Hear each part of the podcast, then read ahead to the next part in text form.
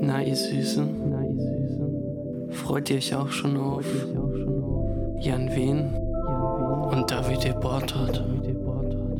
Könnt ihr uns hören? Eine Oral-History des deutschen Rap gibt es ab dem 22.02.2019 und erscheint im Ulstein Verlag. Lesung und Live-Podcast mit Special Guest vom 6.3. bis zum 16.3. Oh yeah. Oh yeah. Und Tickets gibt's auf www.loveyourartist.de slash live-podcast, yeah. So good, baby, baby, baby.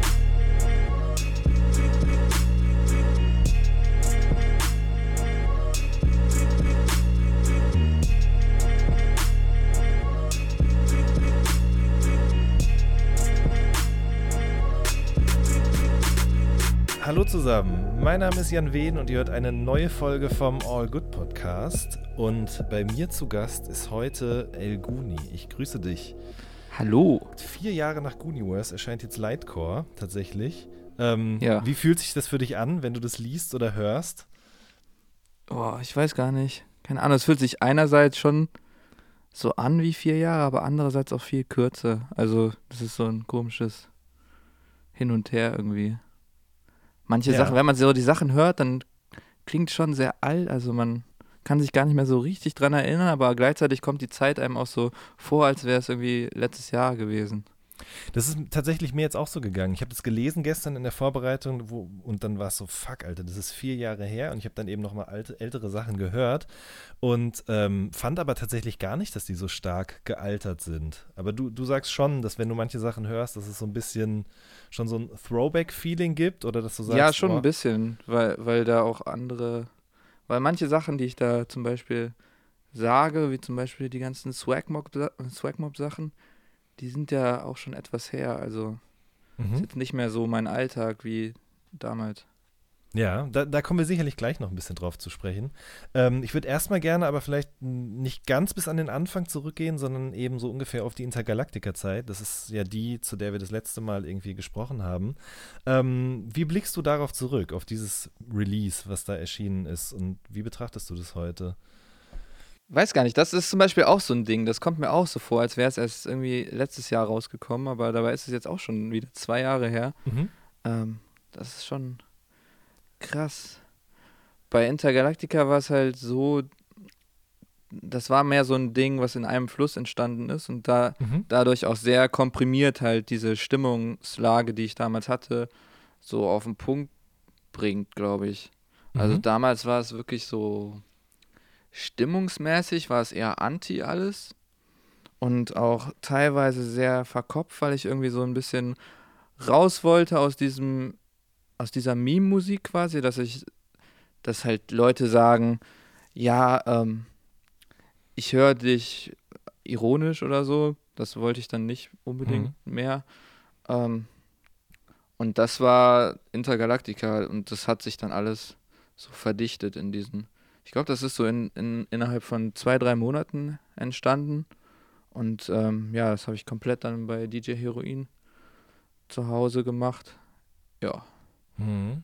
Dieses äh, Verkopfte, was du gerade ansprichst, war das Release tatsächlich auch das erste, bei dem du dieses Gefühl mal hattest? Weil wenn man sich die älteren Sachen anhört, da hatte ich zumindest als Hörer oder viele andere, glaube ich, auch das Gefühl, okay, der macht das einfach alles aus dem Bauch raus, das mhm. entsteht alles total intuitiv, der denkt gar nicht groß drüber nach. Natürlich hast du drüber nachgedacht, keine Frage, ja. aber es hat halt so eine gewisse Leichtigkeit. Aber wenn man jetzt eben, finde ich, das neue Mixtape hört und die älteren Sachen und Intergalactica dazwischen, habe ich immer das Gefühl, vielleicht bilde ich es mir auch nur ein, dass man so ein bisschen so eine Verkopftheit, so ein bisschen so eine Art Druck oder was auch immer raushört. Also das, das war schon was, was du empfunden hast, als du das Ding gemacht ja, hast. Ja, ja. Äh, aber wahrscheinlich auch, weil es einfach eine klare Deadline gab, weil wir halt ähm, Ignaz und ich haben ja beide Mixtapes gedroppt zu der Zeit, mhm. weil ähm, unsere Idee war halt nach diesem Jahr, wo wir ja die zwei Touren gespielt haben und Aurora war, wollten wir beide nochmal ein Solo-Tape rausbringen und dann am Ende des Jahres quasi so eine, da waren ja diese beiden großen Live-Shows in Wien und in Köln. Mhm. Und ähm, ich wollte das unbedingt davor fertig haben, das Mixtape. Und dadurch hatte ich halt so eine Deadline. Wir haben ja sogar die Show dann ein bisschen geschoben, ähm, um einen Monat oder so. Und ähm, ja, vielleicht hat das da reingespielt. Auf jeden Fall hat das halt so einen Endpunkt gesetzt und dadurch war es viel komprimierter ähm, und das Mindset war halt eins so von den ganzen Songs. Mhm. Ja. Ähm, hat sich da Musik auch das erste Mal so wie Arbeit angefühlt? Hm, nicht, nicht wirklich. Also das Einzige, woran ich mich jetzt noch erinnere, was wirklich nervig war, weil war gegen Ende, habe ich so gemerkt, ja, da sind jetzt gar nicht so die krassen Live-Songs drauf und da wollte ich unbedingt noch so, okay, du musst jetzt noch einen Live-Song machen, du musst jetzt noch einen Live-Song machen. Aber mhm. ähm, das war das Einzige.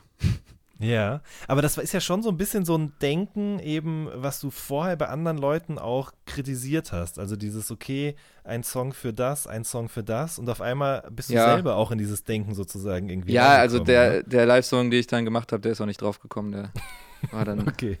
Also, äh, keine Ahnung, ich habe trotzdem viel rumprobiert. Ähm, mhm. So Sachen wie Utopia oder so sind ja auch nochmal was anderes und Stimmt, vor allen Dingen ja. Blutmond und so habe mhm. ich schon neue Sachen noch ausprobiert und es war, es war trotzdem noch, äh, dass ich nur ähm, Sachen gemacht habe, auf die ich Bock habe. Und mhm. ähm, deswegen war es eigentlich nicht so ein Zwang, es war halt nur, man musste strukturierter rangehen, weil man, weil man halt wusste, okay, am Ende soll ein Release so. bei rauskommen. Ja. So. Okay, verstehe.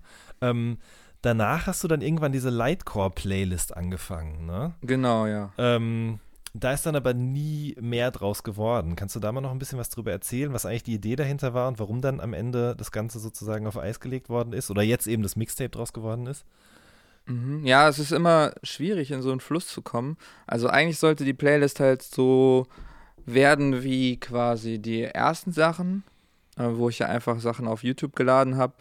Nur, dass es halt diesmal dann halt auch kombiniert ist mit den ganzen Spotify und so weiter, dass ich halt einfach raushaue. Ähm, aber dann kamen in dem Jahr auch voll viele Sachen so, dann war ja erst die Tour und ähm, also die Licht, Lichtgang-Tour. Mhm. Und dann kam Soundclash und da ist es relativ schnell wieder ins Stocken geraten. So. Aber das war am Anfang auch nicht so geplant. Als, als, als ich die Playlist angefangen habe, äh, hätte ich nicht gedacht, dass sich das so verzögert. Aber manche Songs, die jetzt auf Lightcore sind, haben auf jeden Fall ihre Wurzeln auch noch in der Zeit. Zum Beispiel Nacht habe ich da auch komplett so um die Paper-Zeit rum gemacht. Mhm. Habe ich ja auch auf dem Splash gespielt in dem Jahr. Ähm, ja, und dann Zeit war, glaube ich, auch da schon fast fertig, bis auf den Part. Also einige Sachen sind auf jeden Fall noch aus der Zeit. Okay. Auf dem Tape jetzt. Und warum hast du sie dann do doch nicht rausgebracht, nachdem du die Playlist gestartet hast? ich hatte einfach nicht den Fokus dafür, weil mich die ja. ganze Zeit Sachen abgelenkt haben und äh, da war es dann schwierig, in diesen Modus reinzukommen. Und eigentlich ist so ein Playlist-Ding, glaube ich, auch nicht so wirklich was für mich, weil ich bin schon sehr Release-fixiert. Ich, ich will schon immer, dass es, dass es so ein rundes Projekt ist einfach. Mhm. Und bei einer Playlist kann man das natürlich nicht so, nicht so absehen, wenn man ja. halt einfach die Songs reinlädt. Das glaube ich nämlich auch. Und vor allen Dingen ist es auch, glaube ich, für den Hörer mitunter was, was den sehr herausfordert, weil der bekommt sozusagen nach und nach, Song für Song, und weiß noch gar nicht, wo es ihn hinführt. Das kann eigentlich, kann natürlich auch irgendwie ein Vorteil sein, aber es kann den Hörer eben auch irritieren. So, ne, dass er eben einen Song bekommt, der klingt so, einer klingt so und dann weiß er überhaupt nicht, ist das noch mein Künstler und so weiter und so ja. fort. Das kann ich schon ja, verstehen. Keine ja. Ahnung, das, das, das, das Ding dabei ist halt, man wollte sich auch so ein bisschen natürlich diesen ganzen Streaming-Sachen ein bisschen öffnen und da mal ein bisschen rumprobieren. Aber keine Ahnung, es hat halt einfach nicht so funktioniert. Mhm. Ähm, ja. Du hast gerade schon gesagt, du hattest nicht so richtig den Fokus dafür und hast auch den Soundclash erwähnt. Ähm, wie blickst du auf den zurück in Gänze? ja, es war sehr stressig. Also mhm. tatsächlich 2017 war schon ein sehr anstrengendes Jahr für mich und dann hatte ich auch wirklich erstmal danach gar keine Lust, wirklich Musik zu machen. Einfach nicht wegen dem Soundclash selber, wegen der Show oder so, die ist ganz gut gelaufen. Mhm. Ähm, aber wegen dem ganzen Drumherum. Man muss sich mit so vielen Leuten rumschlagen, die alle was von einem wollen und dann fällt das aus, dann äh, muss man dafür einen Ersatz finden, dafür einen Ersatz finden. Das war alles mental sehr anstrengend.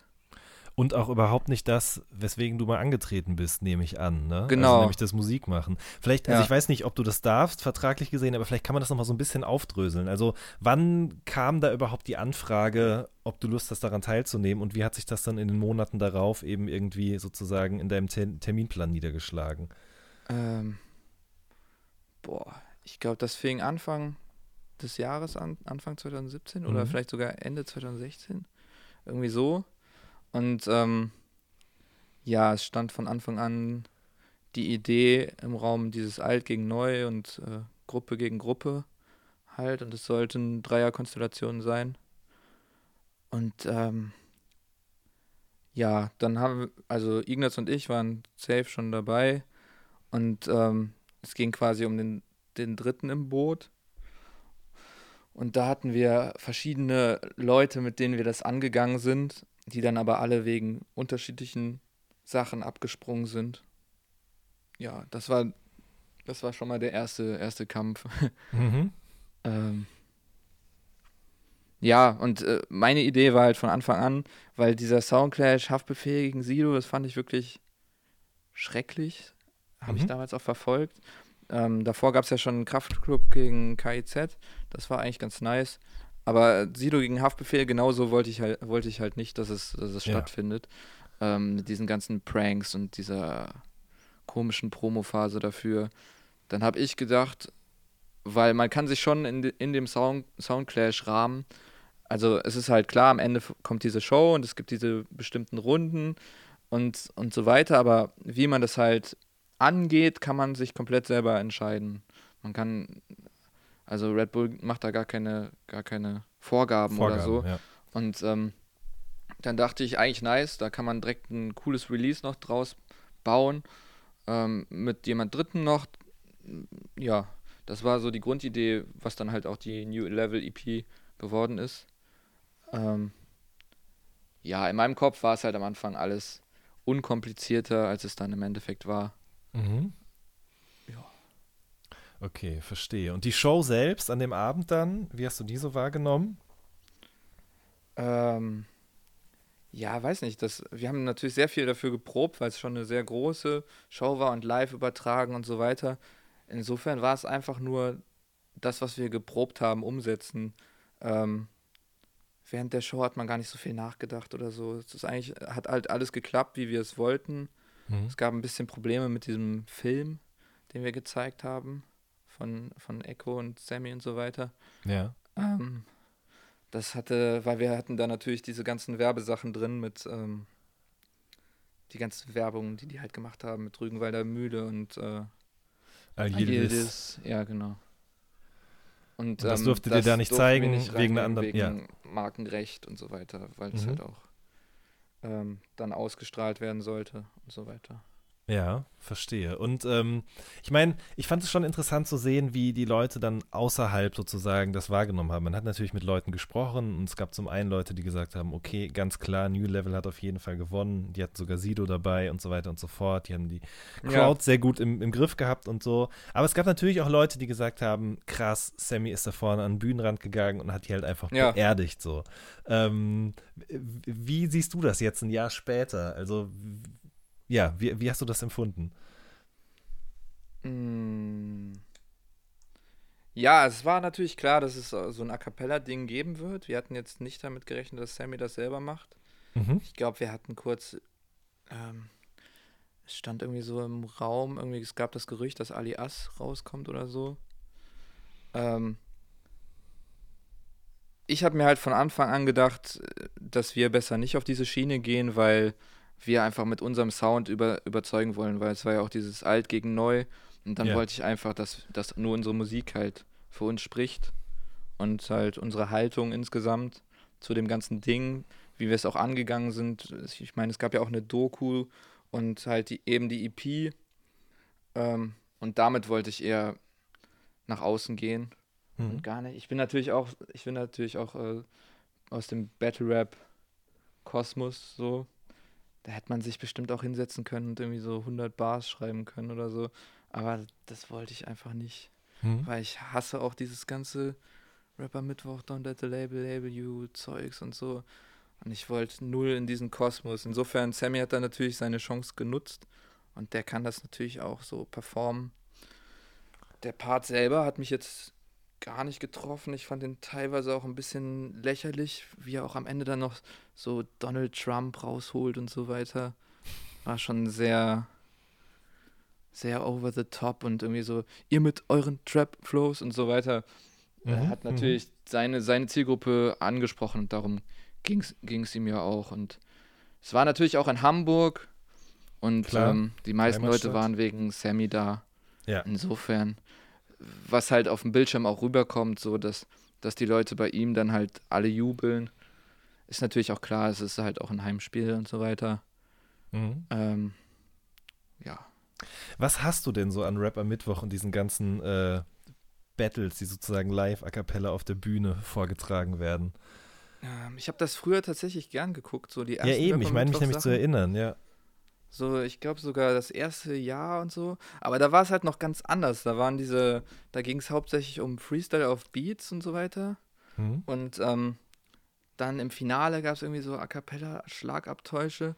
Aber die waren mehr Freestyle und nicht so dieses Reimketten aufzählen. Und man, man, wenn man sich dann so ein Battle anguckt und die danach diese Interviews führen und dann wird so klar, dass sie sich darauf monatelang vorbereiten und so weiter. Und mhm. in der Zeit könnten die ein ganzes Album machen. Es mhm. ist einfach so sinnlos. Es ist einfach so. Und es ist halt auch nicht geil. Dieses ganze Overacten und äh, Schauspielerei auf der Bühne, es hat nichts mit Battle Rap zu tun. Also Battle Rap sind für mich einfach Punchlines, so Reuer Bunker-mäßig. Mhm. Ähm, und das, was die machen, das ist wirklich einfach nur so Clowns, Clowns-Zeug. Also ich habe es wirklich lange gerne geguckt, aber es, äh, weiß nicht. So mit diesem ganzen Battle Rap Hype, so um 2011, mit dem ganzen VBT und so weiter, ist Battle Rap auch einfach nicht mehr. Es, es ist einfach sch schlecht geworden, weil die Leute haben andere Vorbilder als, als, als der Ursprung. Und ähm, dadurch kommt so eine Lawine ins Rollen und alle wollen irgendwie so diesen Hype mitnehmen. Und es ist gar nicht mehr so wirklich dieses Anti-Feeling wie früher. Halt. Mhm. Ja, ja, kann ich auf jeden Fall nachvollziehen. Ähm, letzte Frage zum Soundclash nochmal. Würdest du im Nachhinein sagen, dass es ein Fehler war oder sagst du eher, okay, abgehakt, nächstes Ding, war eine gute Erfahrung? Eben nämlich zu merken, okay, ich wollte das gerne irgendwie schon lenken oder hatte eine klare Vorstellung, aber am Ende des Tages konnte man dann doch nicht so frei agieren, wie man sich es irgendwie vorgestellt hat. Äh, weiß nicht, also die Frage stellt sich für mich eigentlich gar nicht, weil mhm. es ist jetzt schon Vergangenheit. Was soll man jetzt da noch drüber nachdenken? Mhm. Ähm, es hat halt ein bisschen gedauert, da wieder aus diesem Loch rauszukommen mit dieser, weil es einfach alles so nervig war und Musik war wirklich in, in dem Zeitraum richtig nervig und ähm, das hat halt gedauert, aber dann ist es auch wieder weggegangen und jetzt denke ich eigentlich gar nicht mehr daran. Ja. So. Wann hast du dann wieder angefangen, Musik zu machen? Dann äh, im letzten Jahr? Mm. Das ist so irgendwie wieder ins Rollen gekommen, so im, weiß nicht, Anfang Sommer oder so. Habe ich dann schon wieder relativ viele Tracks gemacht und ja, also wenn, wenn ich halt viele Tracks mache, dann heißt es halt auch, dass ich viel Bock auf Musik mache, weil ich mich nicht hinsetze und sage, so, jetzt schreibst du einen Song, sondern es kommt immer es kommt immer von selber halt. Mhm. Und ähm, im Sommer sind dann halt ziemlich viele Songs entstanden. Ähm, zusammen mit der Phase halt dann noch aus dem Mai äh, 2017, also vor dem ganzen Soundclash-Zeug und während der Produktion von der New Level EP habe ich halt auch noch andere Sachen ja. gemacht für das, für das Tape halt. Und ähm, ja, das alles zusammen ist jetzt halt Lightcore und äh, ich habe noch viel mehr Songs noch in der Rückhand, also äh, in der Hinterhand. Und ähm, ja, das hat dann wieder Bock gemacht auf jeden Fall. Mhm. Wo sind die Songs dann entstanden? Weil ich erinnere mich, dass wir in einem früheren Interview auch mal darüber gesprochen hatten, oder privat, weiß ich ehrlich gesagt gerade gar nicht mehr genau, wo du eben auch das Problem hattest, dass du gar nicht immer die Möglichkeit zum Aufnehmen hattest, ne? Und dann immer darauf angewiesen warst, dass du irgendwo ins Studio konntest. Ja. Wie äh, ja, die ersten, hat sich das entwickelt? Die ersten Songs, also Paper, Yoko Ono und Nacht, sind alle bei Raffi von äh, OK Kid entstanden. Mhm. Also habe ich da aufgenommen. Ähm, der hatte so einen Studioraum. Ähm, den hat er dann aber irgendwann abgestoßen und dann habe ich den Rest einfach hier im Keller aufgenommen. Ähm, das war auch ein bisschen nervig noch, weil ich halt, ich habe die Skizzen halt alle in meinen Laptop-Mic reingesungen quasi. Mhm und musste es dann nochmal aufnehmen. Und dazwischen war dann eine längere Zeit, wo man dann ein bisschen wieder den Fokus verloren hat. Deswegen war es dann nochmal schwierig, nochmal in das Mindset reinzukommen. Aber ähm, ja, das, in der Zukunft wird das nicht mehr so sein. Wir haben jetzt ein Studio gebaut. Das ist so gut wie fertig. Und nach der Tour wird dann da gearbeitet. Mhm. Wenn du sagst wir, dann äh, sprichst du wahrscheinlich von, den, von der Lichtgang Gang ja, sozusagen, genau. ja? Also Lichtgang ist erstmal das Label. Vielleicht kannst du da mal ein bisschen was drüber erzählen. Das hast du ja auch letztes Jahr gegründet, ne? Mhm. Ja, ein Kumpel und ich, also David und ich haben dieses, äh, haben über irgendwann so die Idee gehabt, dass wir das gerne machen wollen. Wir wollen halt äh, nicht nur Musik rausbringen, sondern auch Veranstaltungen in Köln machen und so weiter. Ähm, Soweit sind wir jetzt noch nicht, aber genau, wir haben uns das weil ich habe halt einen sehr musikalischen, einen sehr musikalischen Freundeskreis. Ähm, und ich hatte einfach Bock, das, das mal rauszubringen, weil wir machen natürlich sehr viel Spaß Musik, mhm. aber ähm, es ist dann nichts, was man so wirklich der Öffentlichkeit zeigen will oder so. Und äh, dafür wollten wir diese Plattform äh, einrichten quasi. Und das Studio hat ähm, David halt auch gebaut. Und es ist, wie gesagt, jetzt so gut wie fertig und ich denke, nach der Tour geht es da los. Mhm. Ähm, mir fällt jetzt gerade noch ein, es gab doch auch mal, oder gibt es ja auch immer noch, Air Force Luna. Ähm, das ist ja eigentlich mhm. so eine Geburt von dir und Craig Ignatz gewesen. Das genau, existiert genau, ja. ja. immer noch irgendwie, aber irgendwie auch nicht. Also vielleicht kannst du da mal noch was zu sagen. Mm. Weil ich dachte immer, ja, das wäre Luna. das Label eigentlich.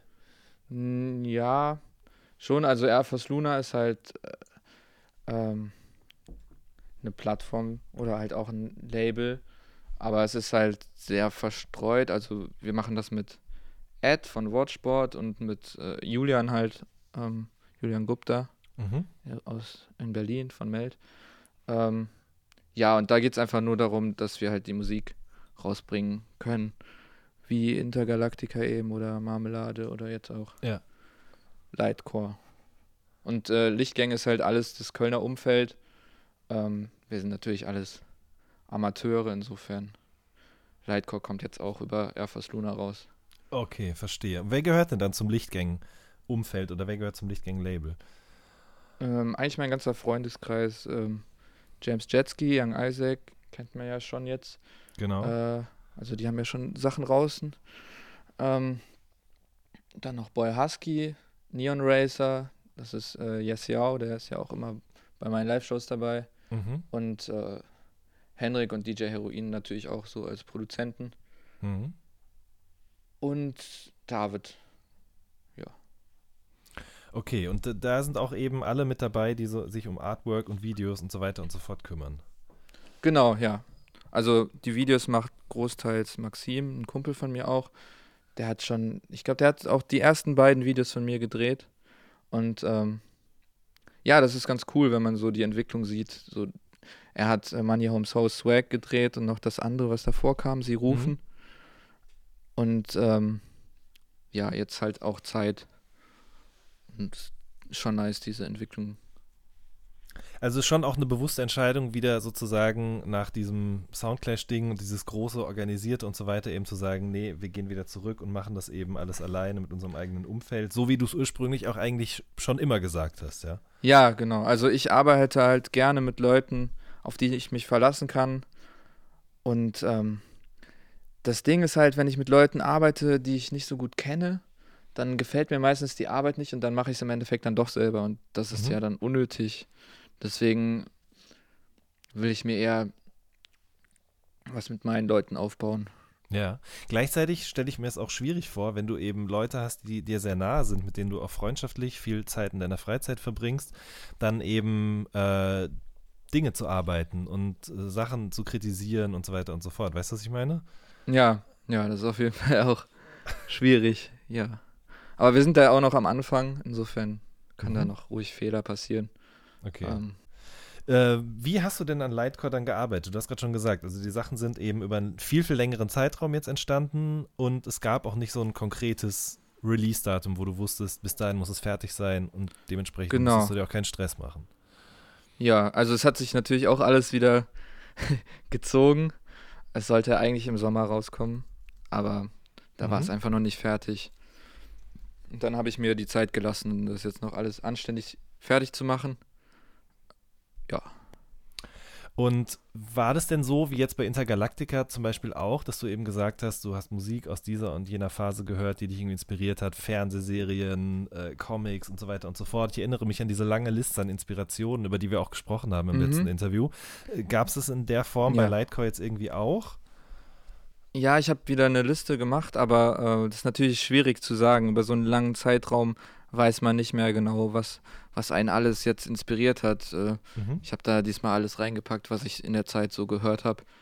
Ähm, bei, bei Intergalactica konnte ich es halt ganz klar sagen, weil wir waren halt quasi in einem geschlossenen Raum, Philipp und ich, also DJ Heroin und ich. Mhm. Und ähm, da habe ich halt alles, was wir da konsumiert haben und was da eingeflossen ist an Musik und so weiter, habe ich dann natürlich besser benennen können als jetzt. Ursprünglich war halt Lightcore gedacht, dass ich, äh, dass das Musik ist, die nur von, von meinen Freunden inspiriert wird. Da waren ja Yoko Ono und Paper am Anfang Mhm. und, äh, und eben Nacht. Und es sollte eben komplett weg von diesem Weltall-Topic, weil ich das auf Intergalactica schon sehr ausgereizt habe. Ja. Und ähm, es sollte auch weg von diesem ganzen Geldzeug. Mhm. Ähm, aber das war dann irgendwie mir doch zu ernst und ich wollte wieder was Lockereres und ähm, dann sind die ganzen anderen Songs entstanden. Mhm. Äh, mir ist auf jeden Fall aufgefallen, dass du nochmal ganz anders mit deiner Stimme irgendwie gearbeitet hast, was Melodien angeht, was Flows angeht. Ähm, passiert das dann bewusst oder ist es eher was, was aus dem Fluss heraus entsteht? Mm, Eigentlich eher unbewusst. Also ich denke mir, ich nehme jetzt keine klaren Vorbilder oder so. Deswegen ist es halt auch schwer, schwer zu sagen für mich, äh, was mich da genau inspiriert hat. Aber das kommt einfach so raus. Und ich denke, das, das ist dann alles unterbewusst an den Sachen orientiert, die ich da halt höre. Mhm. Check hat zum Beispiel einen sehr untypischen Beat, finde ich. Äh, ja. auf den ich dich jetzt gar nicht, auf dem ich dich gar nicht so erwartet hätte. Ähm, und das ist auch noch bei zwei, drei anderen Sachen auch so gewesen, wo ich gedacht habe, okay, das hätte ich jetzt nicht erwartet auf anderen Elguni Releases, aber äh, das ist auf jeden Fall Mhm. eine der deutlichsten Veränderungen gewesen. Vielleicht kannst du mal noch was dazu erzählen, wie du die Beats gepickt hast oder äh, von wem die kommen auch.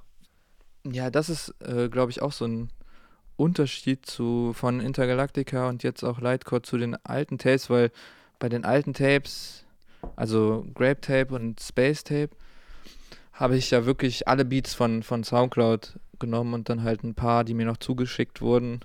Und dadurch ist es, glaube ich, auch im Soundbild ein bisschen breiter. Und danach, äh, die Beats, die mir so zugeschickt werden, die orientieren sich natürlich, also die Produzenten, die mir die Sachen schicken, orientieren sich natürlich so, was ist der El Guni Sound, was hat er auf den Tapes davor äh, für, für Beats gepickt und dann schicken die mir natürlich schon eine vorselektierte Auswahl. Jetzt mit ähm, dem Checkbeat, SOTT, der hat ja den Beat gemacht, der hat mir einfach ein paar Beats geschickt aus allen verschiedenen Richtungen und insofern habe ich dann einfach mal ausprobiert, weil der Beat halt auch geil war. Mhm. Und ähm, ja, deswegen ist es mal was Neues.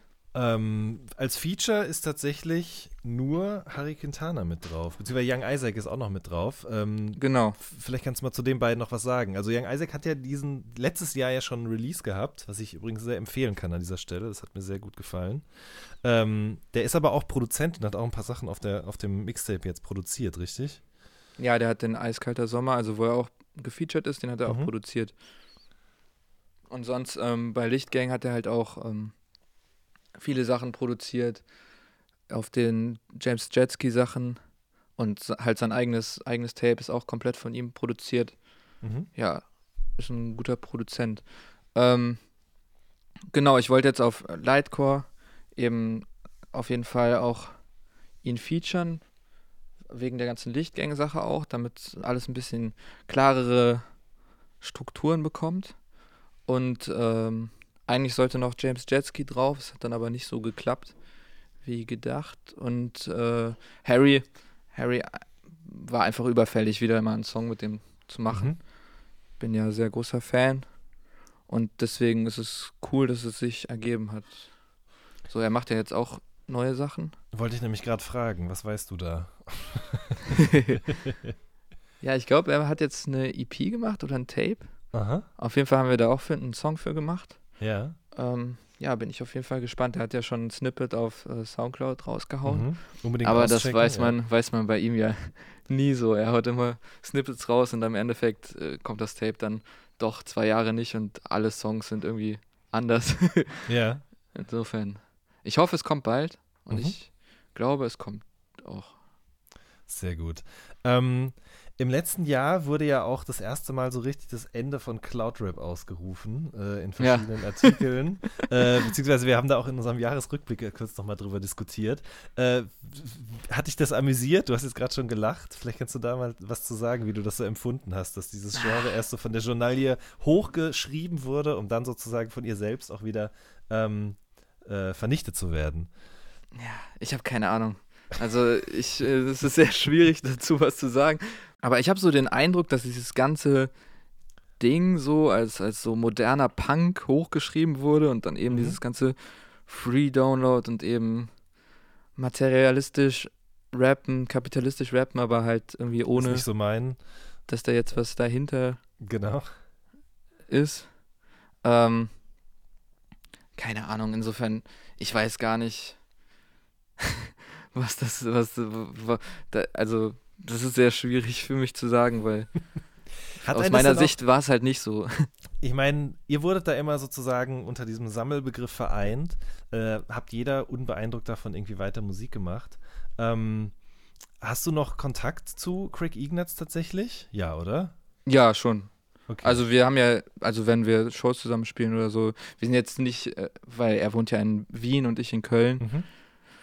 Ähm, wir sind jetzt nicht ständig irgendwie in Kontakt, aber ich denke, der Kontakt wird sich auch nicht so verlaufen oder so. Mhm. weil uns halt einfach die Musik verbindet. Ja. Weißt du, wa- was er gerade macht oder ob er was macht? Ja, er ist gerade am Album. Ah. Ähm, ich weiß noch nicht, wie, wie weit das jetzt ist, so. Aber er hat auf jeden Fall viel mit Hendrik gearbeitet, mhm. der ja auch ein Kumpel von mir ist und ähm, hat da jetzt letztens in Berlin was aufgenommen, aber ich weiß jetzt auch noch nicht, wann es genau rauskommt oder so. Okay. Ähm, wir haben ganz zu Beginn schon irgendwie darüber gesprochen, dass auf den alten Sachen dann eben, also wenn du deine alten Sachen hörst, dass da manchmal eben auch Sachen vorkommen, die jetzt eben nicht mehr dem entsprechen, was du gerade so tust. Zum Beispiel eben, weiß ich nicht, Moneyboy, Glow Up, die Narrow Gang und so weiter und so fort. Ähm, wie hat sich das eigentlich auseinanderentwickelt? So, weil ihr habt ja gar nichts mehr miteinander zu tun, oder? Äh, tatsächlich hatten wir nie wirklich viel zu, miteinander zu tun, also jetzt persönlich. Mhm. ähm, der Kontakt kam wirklich einfach über den Swagmob und dass man sich so im Internet in der gleichen Ecke aufgehalten hat. Natürlich Moneyboy auch eine große Inspiration insgesamt für die Musik, die ich als Elguni mache. Mhm. Ähm, aber persönlich war da wirklich nie so ein, so ein richtiger Draht. Also ich verfolge natürlich alles, was die so machen. Und äh, ist ja auch teilweise schwierig, das zu übersehen. Jetzt Hustensaft, äh, Hustensaft Jüngling hatte ja letztens diesen, diesen äh, Porno-Move. Richtig, den Porno-Prank. Auf jeden Fall sehr nice. Also, ähm, keine Ahnung, es hat sich jetzt nicht auseinandergelebt oder so, aber es war von Anfang an schon immer so, auch als ich in dem Glaub die Narrow Gang Umfeld war, Mhm. der, den Großteil der Zeit war ich einfach mit meinen Leuten und wenn dann eine Show war, sind wir halt zusammen als Freundeskreis dahin gegangen. Ich habe den Auftritt gespielt und hab kurz mit den Leuten geredet, Moneyboy und so. Ähm, aber wirklich so, dass ich mit denen abgehangen habe oder so, war es nie. Mhm. Also danach bin ich dann auch immer zu meinen Freunden gegangen, weil dieses ganze ähm, Drogen-Groupie-Game ist nicht so meins, deswegen. Ja, verstehe.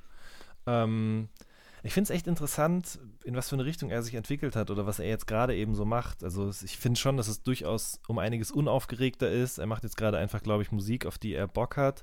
Es ist nicht mehr so ein großer Hype wie noch vor zwei Jahren um ihn ja. und alles, was drumherum so passiert. Ähm, aber, aber er hasselt konstant weiter, ist auf jeden Fall cool. Genau, ja. Richtig. Und ähm, ich meine, mit, mit Monte Carlo hatte er ja auch so einen viraleren Hit wieder. Und Ganz genau. ich denke, das wird einfach so weiterlaufen. Also bis er aufhört, wird er immer noch Wege finden, äh, irgendwie Aufmerksamkeit zu erregen und coole Sachen zu droppen auch. Und vielleicht machen wir auch noch mal was zusammen. Mhm. Ist jetzt nichts geplant oder so, aber ja. könnte ich mir auf jeden Fall vorstellen. Aha. Ich finde vor allen Dingen so interessant an ihm, ähm, dass man das eigentlich gar nicht irgendwie vorhersagen kann, in welche Richtung sich das entwickelt. Ja. Ähm, weil, wenn man sich jetzt mal die Diskografie oder auch alles, was so drumherum passiert ist, anschaut, ist es nie nach irgendeinem Muster gelaufen, sondern es war immer sehr, sehr unberechenbar.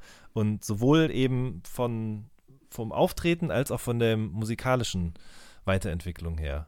So. Ja, auf jeden Fall. Auf jeden Fall. Mhm. Ähm, er ist ja ein bisschen raus aus diesem ganzen Mixtape-Grind. Ja. Und ähm, ich glaube auch, als dieser, als der Moneyboy-Kanal gelöscht wurde, mhm. äh, hat, er, hat er auch nochmal seinen ganzen Output-Stil verändert. Aber er findet äh, immer wieder in die Spur, also egal was für Rückschläge er hat. Das ist auf jeden Fall cool. Ja, auch generell der Move überhaupt, das alles zu löschen, ja. Also das äh, würde ja ke keinem anderen deutschen Rapper irgendwie einfallen, aber weil das so viel Wert dahinter ist, monetärer Ich glaube, das hat er schon bereut. Das ja, hat er schon okay. bereut. Aber ähm, es war einfach so ein Impuls-Move. Mhm. Damals war ja dieses ganze ähm, GODG-Ding so groß und ähm, dann äh, war ja dieser Wien-Auftritt, wo Flaschen geworfen wurden. Stimmt, und, ja. Also nicht vom Publikum, hatte, sondern von ihm ins Publikum. ja, von Medikamenten Manfred, glaube ich. Von Moneyboy, ja. Ähm, ja, und da hat er ja den Move gemacht, dass er sich umbenennt. Why und dann hat er einfach ja. den, den Kanal gelöscht. Ähm, aber ich, er hat auch versucht, es wieder rückgängig zu machen, soweit ich es mitbekommen habe auf Twitter. Ja. Aber es hat nicht geklappt. Und jetzt wurde er auch irgendwie bei Twitter gelöscht, so, aber ich weiß nicht, was da jetzt der Stand ist. Es gibt auf jeden Fall viele Leute, die ähm, einiges an Archiv irgendwie haben, ne? Also die ja. alte Videos haben, die alte Twitter-Screenshots oder sonst irgendwas auch haben und das ja. nach und nach irgendwie so wieder zusammentragen. Ja, ähm, Kuhhead Joe hat letztens äh, wieder über Wayback Machine hat der Moneyboy RT diese mhm. äh, Moneyboy News hat er wieder ausgegraben. War auf jeden Fall nice Erinnerung. Auf jeden Fall. Das ist, Mit das den Haiangriffen und den, den Bären und so. Stimmt, ja. Also wirklich, ich finde es irgendwie interessant auch zu sehen, was da für ein Aufwand betrieben wird von Leuten wie Cool ja. Joe zum Beispiel oder auch ganz anderen Leuten, zum Beispiel äh, hier äh, das taube Gesicht auf Twitter, Shoutout auf jeden Fall an der Stelle auch. äh, die Leute verfügen halt wirklich echt über, das ist im Grunde wie Panini-Sammelkarten so ein bisschen, ja. Und ja. Äh, man tauscht. Aber es ist auch extrem schade, wenn man so bemerkt, dass das Internet eben doch irgendwie vergisst und manche Sachen mhm. wahrscheinlich nie wieder online kommen. Ja. Und wo wirklich danach gesucht wird, nach manchen, nach den ganzen äh, Hood Reports und Vlogs und so, was er früher gemacht hat, die Freestyles. Ähm, das ist schon schade. Also. Finde ich auch. Ich, aber andererseits ist es halt eben auch ein, Beispiel dafür. Ne? Die Leute gehen davon ja. aus, alles bleibt für immer im Internet, aber es ist halt eben doch nicht der Fall, wenn nicht irgendwie ja. akribisch Leute dahinterher sind. So. Genau, und ähm, das denke ich mir halt vor allen Dingen, wo es jetzt in, sich in Zukunft noch zeigen wird, dieses ganze Streaming, wenn, wenn die Leute die Musik gar nicht mehr wirklich haben, also nicht mal als MP3s oder so, mhm. da bin ich noch gespannt. Da werden bestimmt irgendwann einfach Alben verschwinden und nie wieder auftauchen. So. Klar, also ganz aktuelles Beispiel, so ich wollte halt irgendwie in den letzten Monaten mal wieder alte Shindy-Sachen hören und die waren halt einfach nicht da in dem Moment. Ja. Ähm, wo hätte ich die herbekommen sollen? Klar, auf YouTube gibt es irgendwie illegale Rips, aber die kann ich mir unterwegs auch eher schlecht anhören. Ähm, das ja, ist schon interessant. Äh, äh, ja. gut, bei den, bei den alten Sachen ist es ja wirklich noch so, da gibt es noch diese ganzen illegalen Uploads und äh, Ja. irgendwie, da kann man sich ja auch noch auf CD holen oder so. Aber wenn jetzt wirklich so in 10, 20 Jahren, wenn, wenn das auch nicht mehr da ist Mhm. und weder Sachen online gestellt werden, weil es einfach eh for free auf Spotify zur Verfügung steht oder so und einfach wirklich niemand mehr das, das, das hat und es dann Mhm. einfach runtergenommen wird, dann ist es einfach weg. Ja. Also außer es sichert sich irgendwer zwischen oder so, aber angenommen, das macht keiner bei einem kleineren Rapper oder so, dann ist es einfach nicht Ja. mehr da. Das hat sich einfach in Luft aufgelöst, das stimmt. Genau. Ähm, aber ich finde halt dieses Engagement der Leute, was Moneyboy jetzt zum Beispiel anbelangt, schon interessant, weil es ein Stück weit auch sein Standing irgendwie zeigt. Ähm, ja, kann sein, dass jetzt nicht mehr so viele Leute über ihn reden, aber man muss einfach, du hast es ja selber auch gerade gesagt, sich eingestehen, dass er zu einem gewissen Zeitpunkt extrem viele Leute inspiriert hat, ihnen Ja, auf geholfen hat, Fall. eben quasi über ihren Schatten zu springen, selber Musik zu machen, Leute zusammengebracht hat auch. Ähm, Ja. da hatte ich äh, letztens auch eine kurze Diskussion mit Casper. ja. Ähm, und ähm, ich meinte so, dass Moneyboy auf jeden Fall einer der erfolgre äh, der einflussreichsten Deutschrapper der letzten Jahre ist und Mhm. einfach mit den Leuten, die er geprägt hat. Und da, da sind ja auch wirklich größere Leute jetzt dabei und auch insgesamt die ganze Jugendkultur hat er ja auch irgendwie geprä äh, geprä prägt. Ich wollte schon geprankt sagen. ja, mit den ganzen, mit den ganzen Worten und äh, allein wenn man sich Twitter anguckt, die Fongsprache und alles, ist ja alles aus, aus dem, zumindest aus dem Umfeld von Moneyboy entstanden und äh, musikalisch natürlich auch so Sachen wie eben Young Huan, Haiti, ich oder so. Ähm, da sind, da sind auf jeden Fall viele Sachen. Und er hat halt auch viele Sachen vorweggenommen schon.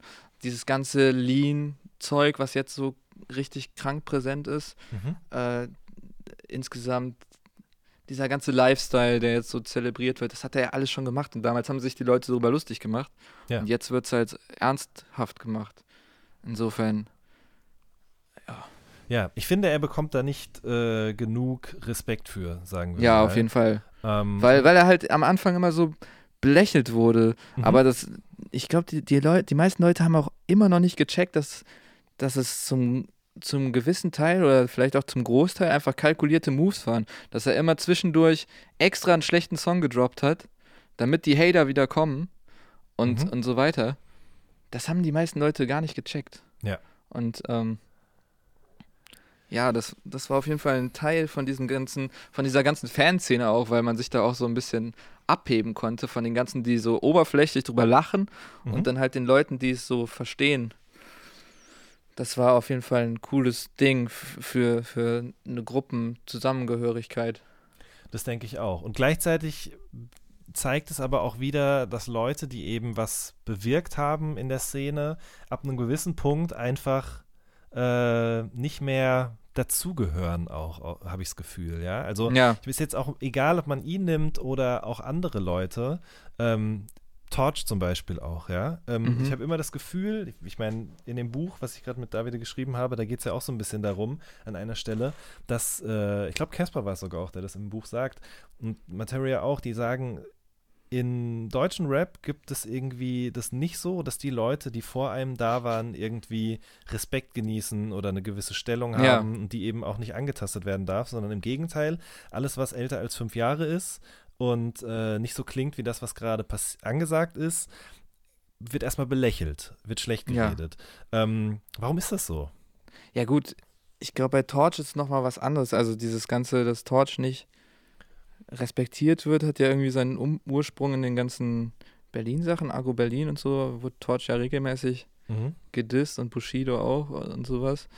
Ähm, ich glaube halt einfach, weil, weil deutscher Rap ist halt groß, großteils, zumindest früher auf jeden Fall, jetzt mittler, in der Zwischenzeit war es kurz, kurzzeitig nicht so, aber jetzt auch wieder, ähm, ist halt inspiriert aus, aus Amerika.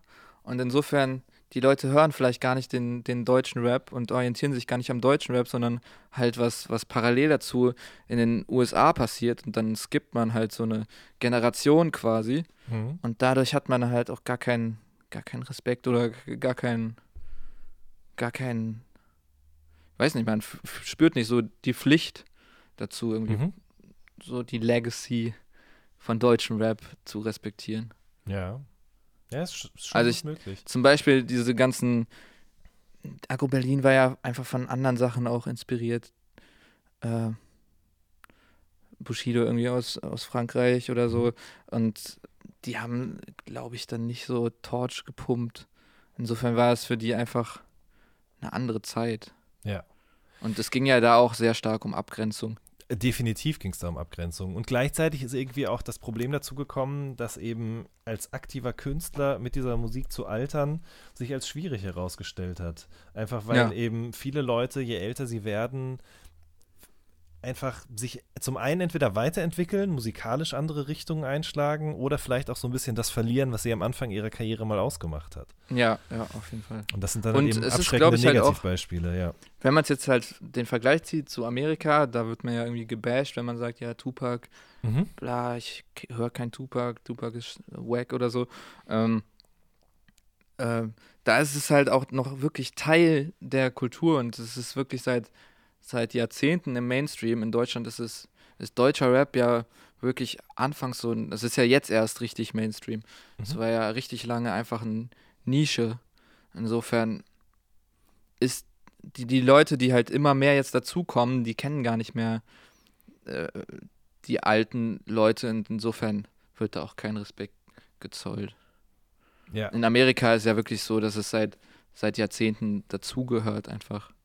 Und natürlich kennt man dann Tupac und natürlich ist das dann auch nochmal was anderes mit, mit dem, der politischen Ebene und so weiter. Und es ist vielleicht auch nochmal ein bisschen was Kulturelles. Ähm, ich habe ja neulich Döll zu Gast gehabt, auch zum Beispiel, und habe mit ihm eben auch viel darüber gesprochen, was Hip-Hop ihm gegeben hat, so seitdem er damit angefangen oder hat. Und da kamen wir auch darauf, was es mir irgendwie gegeben hat. Und ähm, das, das würde mich bei dir auch tatsächlich mal interessieren. Ich meine, du bist. Wir sprechen jetzt hier gerade ganz viel darüber. Es ist also echt ersichtlich, dass dir das irgendwie am Herzen liegt, dass dich das sehr interessiert. Ähm, aber über dieses Interesse daran und über dieses, diese Fakten und das Wissen hinaus, gibt es irgendwas, wo du sagst, so, das hat Hip-Hop mir gegeben? Oder ist das eher zum Beispiel auch ein Satz, wo du sagen würdest? Weiß nicht, ich glaube, das wäre ein bisschen anmaßend zu sagen, weil ich habe halt früher war ich mal in der Grundschule in so einem Breakdance-Kurs oder dann war ich auch mal mit Homies irgendwie zwei Monate auf einem Graffiti-Film oder so, aber jetzt wirklich die Kultur habe ich gar nicht so mitbekommen, weil zu der Zeit, wo ich halt mit Hip-Hop in Verbindung gebracht wurde, stand einfach Rap schon zu sehr im Fokus. Also ich habe diese ganzen B-Boy-Crews und äh, Graffiti-Filme, irgendwie Wildstyle oder so, habe ich gar nicht mehr mitbekommen. Insofern ähm, der, die Hauptinspiration ist einfach Rap. Und ich höre halt sehr gerne Musik und sehr gerne Rap-Musik. Aber die Hip-Hop-Kultur selber ist halt auch schwierig, wenn man, wenn man da nicht so, so drin ist irgendwie. Mhm. Aber es liegt dir trotzdem am Herzen. Zumindest das, was eben auf Rap-Seite irgendwie passiert, habe ich immer wieder das Gefühl. Ich meine, du hast jetzt ja. gerade zum Beispiel eben, also du hast auch schon mal uns, da möchte ich mich auch nochmal für bedanken, eben quasi öffentlich eben dazu aufgerufen, dass man uns bei All Good eben irgendwie finanziell unterstützt. Und jetzt gerade hast du eben auch quasi nochmal gesagt, unterstützt doch bitte das MC-Forum. Ähm, ja weil es eben wichtig ist, dass es so, so, so Plattformen wie Foren eben gibt, weil viele Leute dort irgendwie ihre Anfänge haben und so. Ja, genau. Warum ist dir das dann so wichtig? Ähm, ich weiß nicht, weil es halt sonst keiner macht. Ich weiß mhm. auch nicht, warum es keiner macht. Mhm. Weil es hätten ja Leute ganz andere Motivationen, noch das MC-Forum irgendwie zu supporten, weil sie da wirklich groß geworden sind oder so. Oder keine Ahnung, weiß nicht, weil sie da Kontakte bekommen haben, die sie jetzt noch haben. Aber es, es, es interessiert halt auch irgendwie keinen. So jeder denkt, denkt heutzutage nur so, okay, wie, äh, wie erhöhe ich jetzt meine Reichweite? Wen feature ich jetzt am besten, um irgendwie mehr Streams zu bekommen oder so? Mhm. Und es ist wirklich, Social Media ist eigentlich, also es steckt, steckt ja schon im Namen, Social halt und man hat halt eine Reichweite und man kann sie halt auch nutzen. Ähm, und das muss jetzt nicht nur Hashtag Nazis raus sein oder so, sondern es kann halt auch andere Sachen sein, die, die einen, die einen die einem am Herzen liegen und sowas wie das MC-Forum oder eben All Good finde ich einfach wichtig, weil das so ein. Ich weiß nicht, das geht. Man hat so das Gefühl. Man hat das Gefühl, es geht immer mehr verloren, quasi. Es gibt dann nur noch die, nur noch die Modus Mio Playlist oder so und die Leute hören nur noch darüber neue Musik und es gibt gar nicht mehr so den Austausch, einfach weil es nicht mehr möglich ist. Ähm, und das fände ich sehr schade, deswegen finde ich es wichtig, auch ab und zu mal zu zeigen, dass, dass man noch was tun kann, um irgendwie noch das ganze Genre so am Leben zu halten. Und dass es nicht nur pur, pur Konsum, äh, Konsummusik ist halt, mhm. sondern wirklich auch, das ist ja viel tiefer. Also die meisten Leute, die jetzt rappen, die rappen ja nur, weil sie sehen, okay, das ist halt einfach zu machen und dieses Afro-Trap-Ding kann halt jeder, äh, weil man muss ja nicht mehr singen können, das macht ja das Autotune für einen. Ja. Ähm, insofern wird die Musik einfach immer schlechter und gleicher und das Einzige, was halt diesen Trend unterbrechen kann, ist dann wieder Musik aus dem Ausland. Und es gibt gar nicht mehr so den Austausch wirklich, weil, äh, jetzt gerade auch, weil, weil Facebook halt auch stirbt. Das ist ja irgendwie noch so das letzte Social Media gewesen, wo man sich wirklich austauschen kann. Mhm. Ich meine, okay, es gibt Twitter, aber meiner Meinung nach kann man sich da nicht so, ja. so richtig austauschen. Da gibt es halt, man kann halt auf Tweets antworten und dann sind die aber halt auch schon nicht mehr aktuell. Da gibt es ja keine Diskussionen oder so, sondern nur so, vielleicht gibt es da auch Diskussionen, aber halt sehr, sehr, sehr reduziert halt. Mhm. Und ähm, Facebook war halt war halt ganz anders. Und auf Instagram kann man ja auch nicht richtig diskutieren und auf YouTube schon gar nicht. Und ähm, insofern, Foren sind einfach wichtig und das MC-Forum als, als Beispiel dafür, weil die anderen Foren natürlich auch schon, viele haben davon ja schon geschlossen. Mhm. Und ja, keine Ahnung, das ist einfach noch ein Ort, wo Leute, die wirklich mehr wissen wollen über das, über das Genre, die wirklich auch ähm, über die Vergangenheit sich austauschen wollen, über, über Sparten wie Memphis, da gibt es ja zu allem Threads oder so. Ich meine, es gibt auch internationale Foren, aber natürlich geil, sowas auf Deutsch zu haben. Mhm. Und ähm, deswegen ist es einfach wichtig, da einfach den Leuten zu sagen, yo, das gibt's, das ist gerade am Sterben, deswegen tut mal was. Äh, die Leute haben es ja selber in der Hand so. Genau. Man kann, man kann nur die Aufmerksamkeit drauf richten. So. Ja, das sehe ich auch so. Ich meine, vielleicht ist das auch ein Grund, dass es sowas wie Reddit irgendwie gibt und das irgendwie auch ähm, eine gewisse Beliebtheit oder Popularität ja, hat. Ja, das habe ich auch gelesen als Antwort auf, auf meinen Beitrag. Und im Grunde stimmt es, aber mhm. deutsches Reddit ist wirklich sehr klein auch noch. Auf jeden Fall. Also ja. mit internationalem Reddit würde ich da zustimmen. Mhm. Da gibt es natürlich auch richtige Diskussionen und so weiter, aber wenn man jetzt ja. das Deutschrap-Reddit anguckt oder so, da hat dann irgendwie ein, so ein Post hat zwei Kommentare oder so. Das ist ja wirklich. Richtig, da ist halt keine, keine Diskussionskultur irgendwie da. Und das gibt es genau. halt bei MC, weil es das eben auch schon sehr, sehr lange gibt. Ja. ja. Äh, also das Forum. Und äh, da sind User teilweise schon über zehn Jahre dabei. Man kennt sich untereinander, selbst Eben. wenn man sich halt im echten Leben noch nicht. Und diese äh, Leute, die in dem Forum sind, haben auch, in den Foren sind, haben halt auch mehr Ahnung als, als voll viele Leute, die so schreiben für mhm. irgendwelche News-Seiten, weil die sich einfach mehr damit beschäftigen und tiefer gehen so und äh, und das auch nicht aus Profilierungsgründen, sondern eben genau, quasi, ja. um die Community irgendwie voranzutreiben, um das Wissen genau. mit den Leuten zu teilen. Und einfach auch aus Interesse, so vielleicht auch einfach ohne Hintergedanken, einfach nur, wenn man sich für das Thema interessiert, mhm. tauscht man sich da, darüber aus. Und es ist wichtig, diese Leute zu haben und vielleicht wird dadurch auch jemand inspiriert. Vielleicht äh, liest sich da jemand ein und wird dann später Journalist oder so in, so wie in es bei mir Bereich. Ja, war, ne? ja das genau. muss man ganz klar so sagen. Also ich habe quasi, ich bin dort reingekommen und habe gesehen, dass Leute sich dafür die Sachen interessieren, für die ich mich auch interessiere. 2002 oder ja. 2003 ist das gewesen. Habe angefangen mitzulesen, angefangen auch ein bisschen mitzudiskutieren und habe eben dann quasi dieses Wissen genutzt, um daraus mehr zu machen. Und dann kam ja. eben die Phase, in der ich gemerkt habe, okay, im Print ist zum Beispiel überhaupt nicht genug Platz für das, was mich interessiert, um das eben auszubreiten, so wie ich es möchte. Und bin wahnsinnig froh, dass ich jetzt eben mit All Good eben quasi mir ein eigenes Outlet geschaffen habe. Ja. auf dem eben sowas textlich, aber eben auch in Form von so einem Podcast irgendwie stattfinden kann. Weil ich habe eben auch das Gefühl, dass so ich nenne das jetzt mal blöd, das geheime Wissen. Also das, was eben über einen klassischen Artikel, Porträt, Interview hinausgeht, halt eben ja. immer weniger Leute interessiert, auch weil Leute immer weniger preisgeben wollen. Man merkt es ja genau, auch in Genau, das ist, das ne? ist irgendwie so ein, so, ein, so, ein, so ein Kreislauf. Also vielleicht wollen die Leute sich ja auch mehr darüber informieren, aber es ist einfach nicht die Möglichkeit da oder es mhm. wird einem so erschwert, mhm. sodass die Leute gar nicht den Zugang dazu haben. Und ähm, dadurch wird das Ganze halt noch dümmer dann wieder, weil dann Leute irgendwie anfangen, für diese Newsseiten zu schreiben, die gar keine Ahnung haben. Mhm. Und da, das lesen die Leute dann wiederum und keine Ahnung, das ist dann so ein Kreislauf eben. Ja, absolut. Und ich meine, was halt auch schade ist durch, oder das heißt schade, aber das ist natürlich auch eine Entwicklung, die mir nicht gerade in die Karten spielt, dass alle Leute selber in der Hand haben, was sie von sich preisgeben. Und dann auch, wenn jemand eine Instagram-Story macht, die danach wieder löscht, ist die aber eigentlich schon direkt wieder gespiegelt auf YouTube. Das heißt, für jedermann verfügbar und dann eben das Ganze in einem Text nochmal zu verarbeiten, ähm, hat nicht mehr diesen Überraschungseffekt oder eben quasi den Wert wie früher, weil eben sowieso ja. jeder die ganze Zeit Zugriff drauf hat. Ja?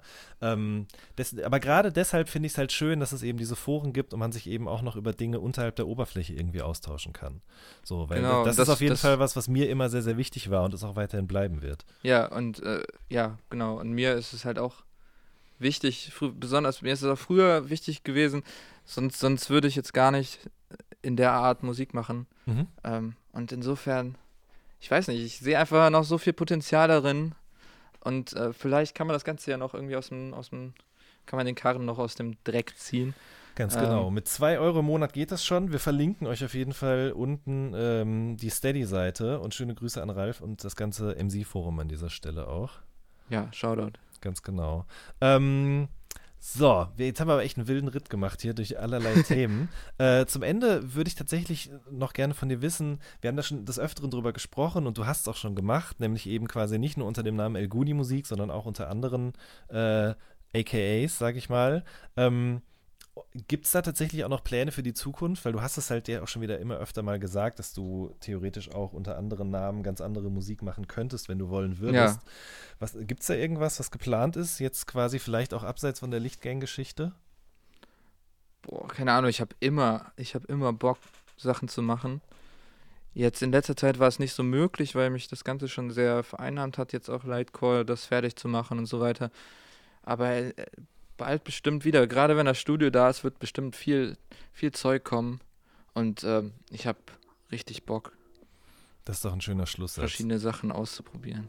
Sehr gut, wunderbar. Elguni, ich danke dir sehr. Lightcore kommt am 25.01. raus. Genau. Ihr Lieben, das war eine neue Folge vom All Good Podcast. Wir hören uns in der nächsten Woche. Macht's gut. Tschüss. Ciao.